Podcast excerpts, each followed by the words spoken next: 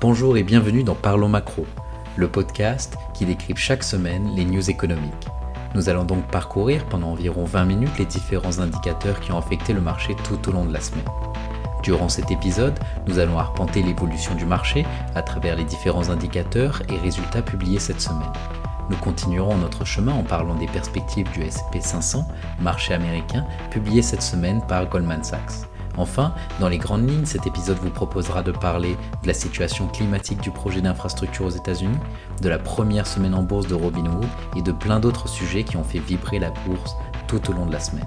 Alors ouvrez bien vos oreilles parce que Parlons Macro, ça commence maintenant.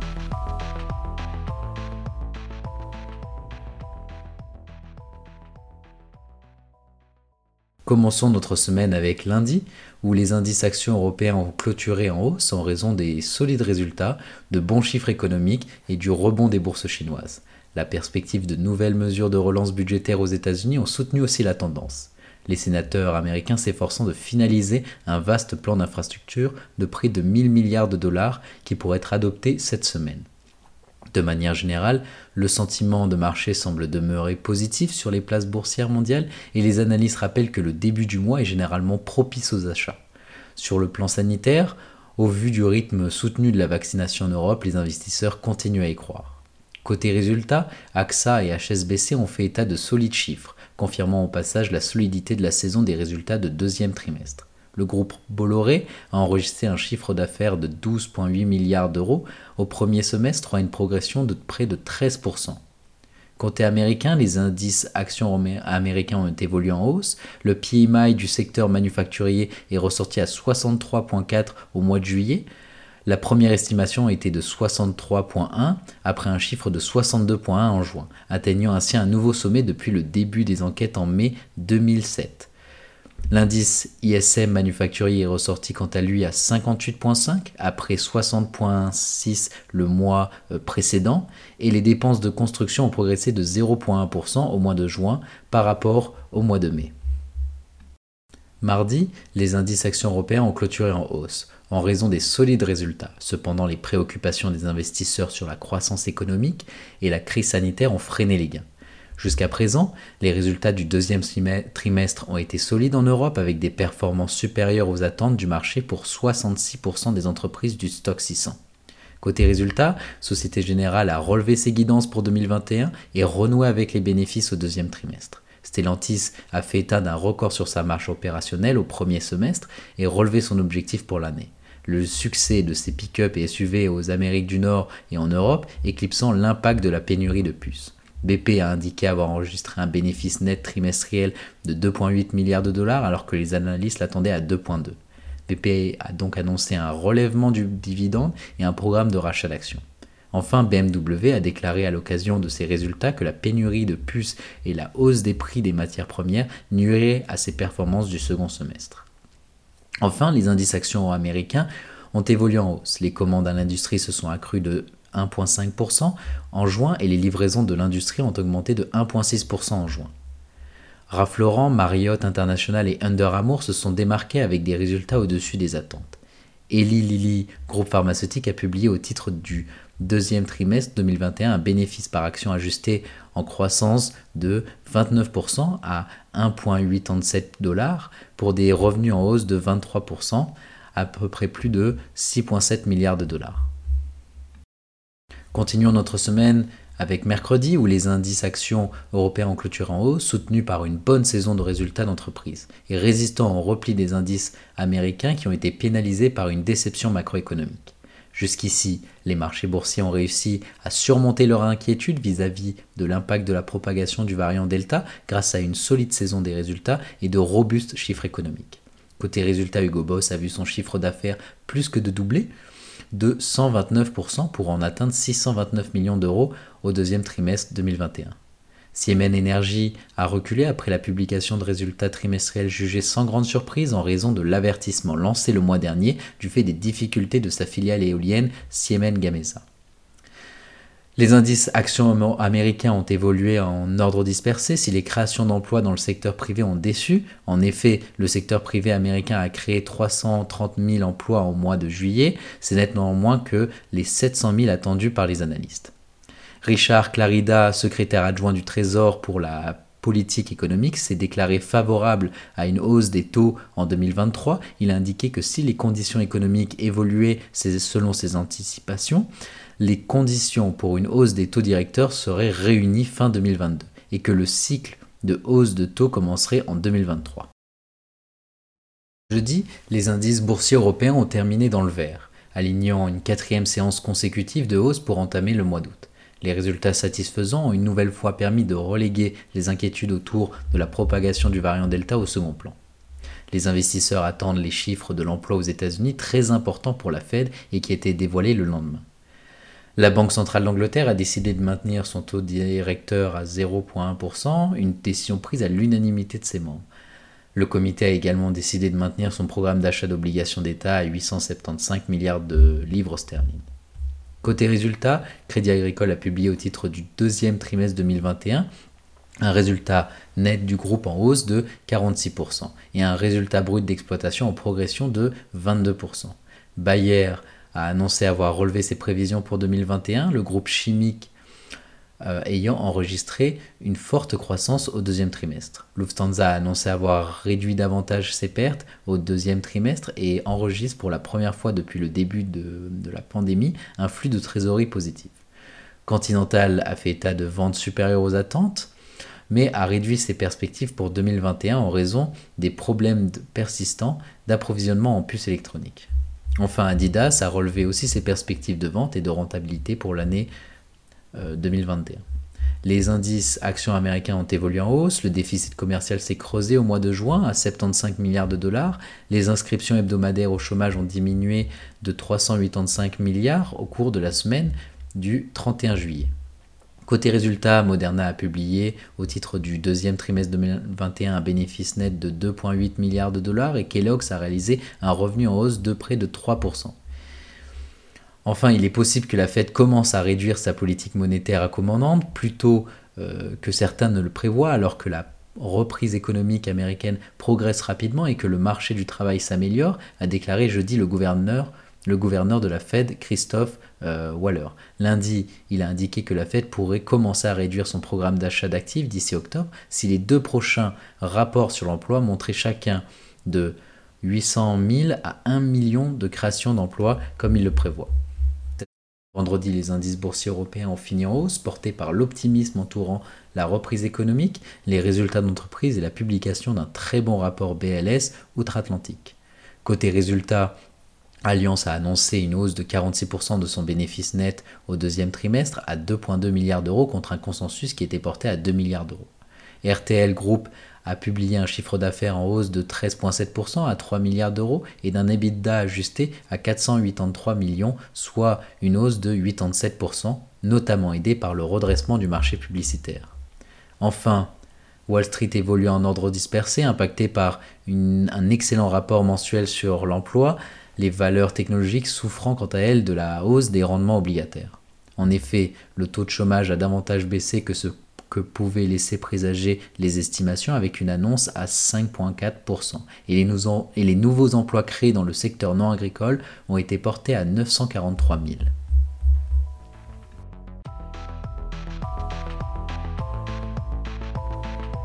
Continuons notre chemin avec une news générale. En effet, cette semaine, la banque américaine Goldman a sorti une analyse sur les perspectives futures du marché US. Nous allons donc essayer de la décrypter. Alors, quelles sont les perspectives de la banque américaine quant au futur du marché américain? Alors que les inquiétudes des investisseurs, tant sur la reprise économique que, que le risque de prolifération du Covid-19 sont plus fortes, les stratèges de Goldman Sachs ont relevé leurs perspectives pour l'indice SP500. La croissance robuste des bénéfices et les faibles taux d'intérêt pourraient alimenter l'optimisme quant à la capacité des actions à poursuivre leur remontée malgré des niveaux records. Les analystes de Goldman ont relevé l'objectif de fin 2021 à 4700, après que l'indice de référence américain a dépassé leur prévision précédente de 4003 il y a environ un mois. Cela implique un rendement d'environ 7% par rapport au niveau actuel pour le reste de l'année et constitue désormais la prévision la plus élevée. La forte saison des bénéfices a propulsé les actions américaines vers des sommets historiques, l'emportant sur les inquiétudes liées à la variante Delta, à la répression chinoise et à une éventuelle réduction des mesures de relance monétaire. Les stratèges de Goldman ont relevé leur estimation de bénéfices par action de 193 à 207 dollars pour cette année, ce qui implique une croissance annuelle énorme de 45%. La combinaison de bénéfices du SP500 plus élevés que prévu et de taux d'intérêt plus bas que prévu explique la hausse de nos objectifs de cours, ont déclaré des stratégistes de Goldman. Par rapport au consensus, Goldman prévoit une plus forte croissance des revenus et une plus grande exposition des marges bénéficiaires avant impôt, car les entreprises parviennent à générer leurs coûts et les entreprises technologiques à forte marge, marge prennent une part plus importante dans l'indice. Selon Goldman, les entreprises et les ménages seront les principaux acheteurs d'actions américaines, grâce à l'augmentation des rachats d'actions et à une importante liquidité. Selon la note, les investisseurs devraient également euh, équilibrer leur portefeuille avec des allocations de valeurs de croissance à long terme et des paris tactiques à court terme dans les secteurs exposés au virus. Les stratèges de Goldman ont également relevé leur objectif pour le SP500 à la fin de 2022, le portant de 4006 à 4900. Cela implique une hausse plus limitée pour l'indice de référence, avec un rendement d'environ 4,3% sur l'année. L'augmentation des bénéfices devrait également ralentir l'année prochaine avec une croissance annuelle du bénéfice par action de seulement 2%. Continuons notre épisode avec l'action de la semaine. Cette semaine, elle est américaine et elle a énormément fait parler d'elle lors de la remontée des marchés. C'est Robinwood. En effet, Robinwood attire l'attention sur ses propres mêmes d'actions avec une folle envolée de 100%. Les ingrédients du type même stock sont réunis pour Robinwood. Près d'une semaine après son échec lors de ses débuts en bourse, les spéculations vont bon train sur ce qui se cache derrière une hausse qui a fait grimper ses actions de 100% cette semaine. L'action Robinwood, qui a chuté d'environ 8% par rapport à son prix d'introduction en bourse de 38 dollars lors de ses débuts jeudi dernier, a clôturé à 70 dollars mercredi. Ce rebond soudain fait écho au rallye volatile des chouchous de Reddit, tels que GameStop ou AMC, qui ont captivé Wall Street cette année. Les participants au marché soulignent une confluence de facteurs derrière le mouvement sauvage de Robinhood. En effet, mercredi a marqué le premier jour de négociation d'options sur l'action, ce qui peut entraîner des fluctuations. Et Cathy Wood, Dark Investment Management, continue d'ajouter des actions à ses fonds. Environ 330 000 contrats d'options sur Robinhood ont été échangés mercredi. Cela fait du volume de la journée d'ouverture de ces options la deuxième plus élevée jamais enregistrée derrière Facebook. Mon sentiment est que ce mouvement n'est pas aussi sophistiqué. C'est plus un mouvement de mentalité de troupeau comme AMC ou GameStop.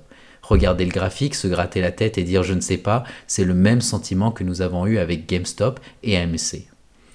Dans une démarche inhabituelle, la société avait cherché à allouer jusqu'à 35% des actions de son offre publique initiale à des investisseurs individuels. Mais leur, mais leur a finalement vendu environ 20 à 25%. La demande a été faible par rapport à d'autres cotations récentes très médiatisées comme celle du géant chinois du covoiturage Didi ou de Coinbase. Mardi cependant, le volume total des ventes au détail a été multiplié par 10 par rapport à la veille selon les données de Vanda Securities. Au cours des trois premières heures de la séance de mercredi, plus de 100 millions d'actions ont changé de main, soit plus de 5 fois de ce qui a été observé ces derniers jours. Les contrats d'option Robinhood qui ont connu le plus grand volume mercredi étaient des calls ou des contrats qui permettent à un investisseur d'acheter des actions avec un prix d'exercice de 70 qui expire le 20 août selon les données compilées par Bloomberg. Robbie Wood se négocie sur l'émotion, a déclaré Hugh Talon, associé principal du cabinet de conseil CG42. Il y a de grands croyants et de grands opposants, et ils sont tous en guerre les uns contre les autres, et le marché des options permet cela à une échelle encore plus grande que le simple achat et vente de l'actif en lui-même.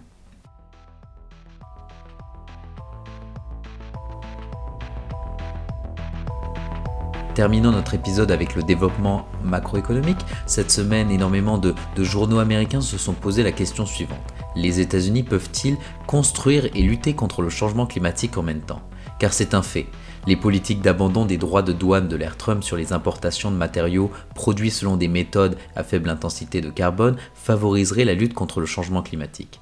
Cependant, récemment, les États-Unis viennent d'augmenter leurs dépenses d'infrastructures afin de réaliser des politiques de rénovation et de construction dans tout le pays.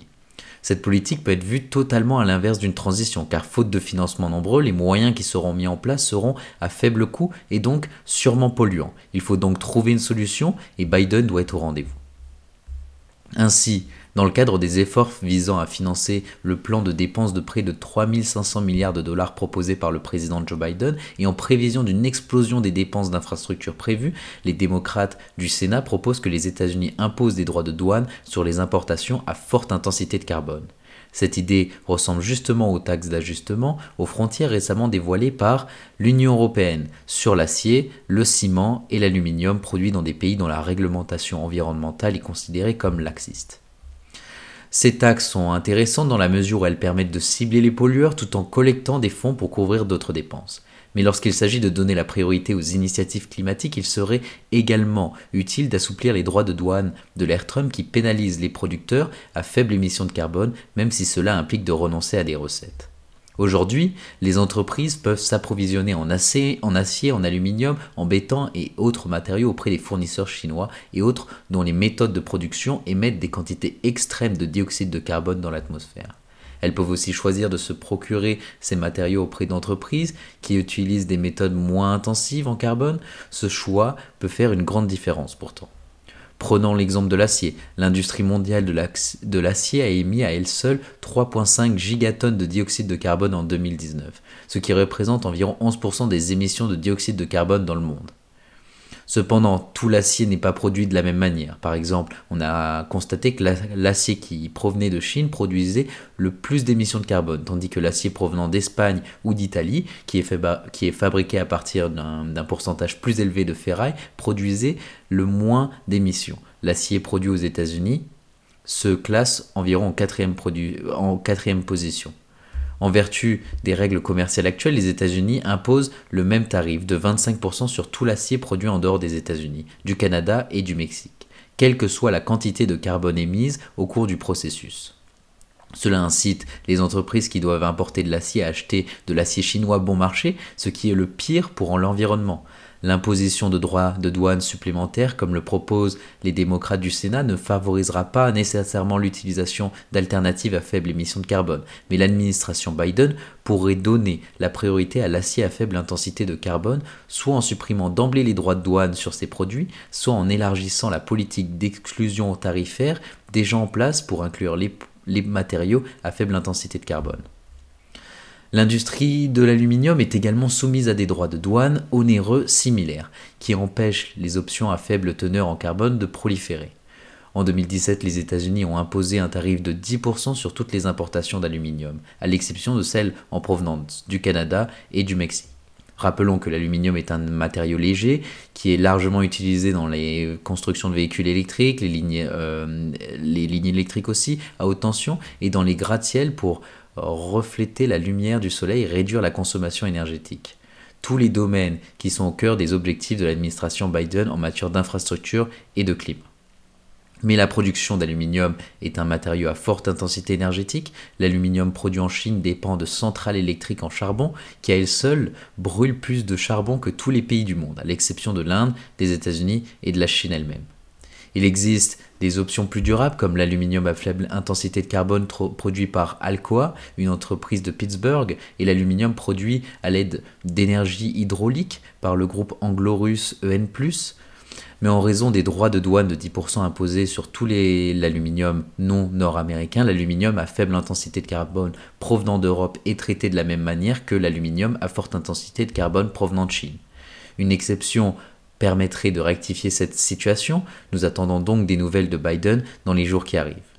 Outre l'acier et l'aluminium, de nombreux autres matériaux à faible intensité de carbone utilisés dans la construction sont soumis à des droits de douane et pourraient également bénéficier d'une exemption dans le cadre du processus d'exclusion déjà en place. Par exemple, le ciment français Hoffman Green Cement Technology a mis en place un procédé qui utilise des déchets euh, de la production d'acier pour fabriquer du ciment, réduisant ainsi les émissions de carbone à un cinquième de celles des méthodes traditionnelles.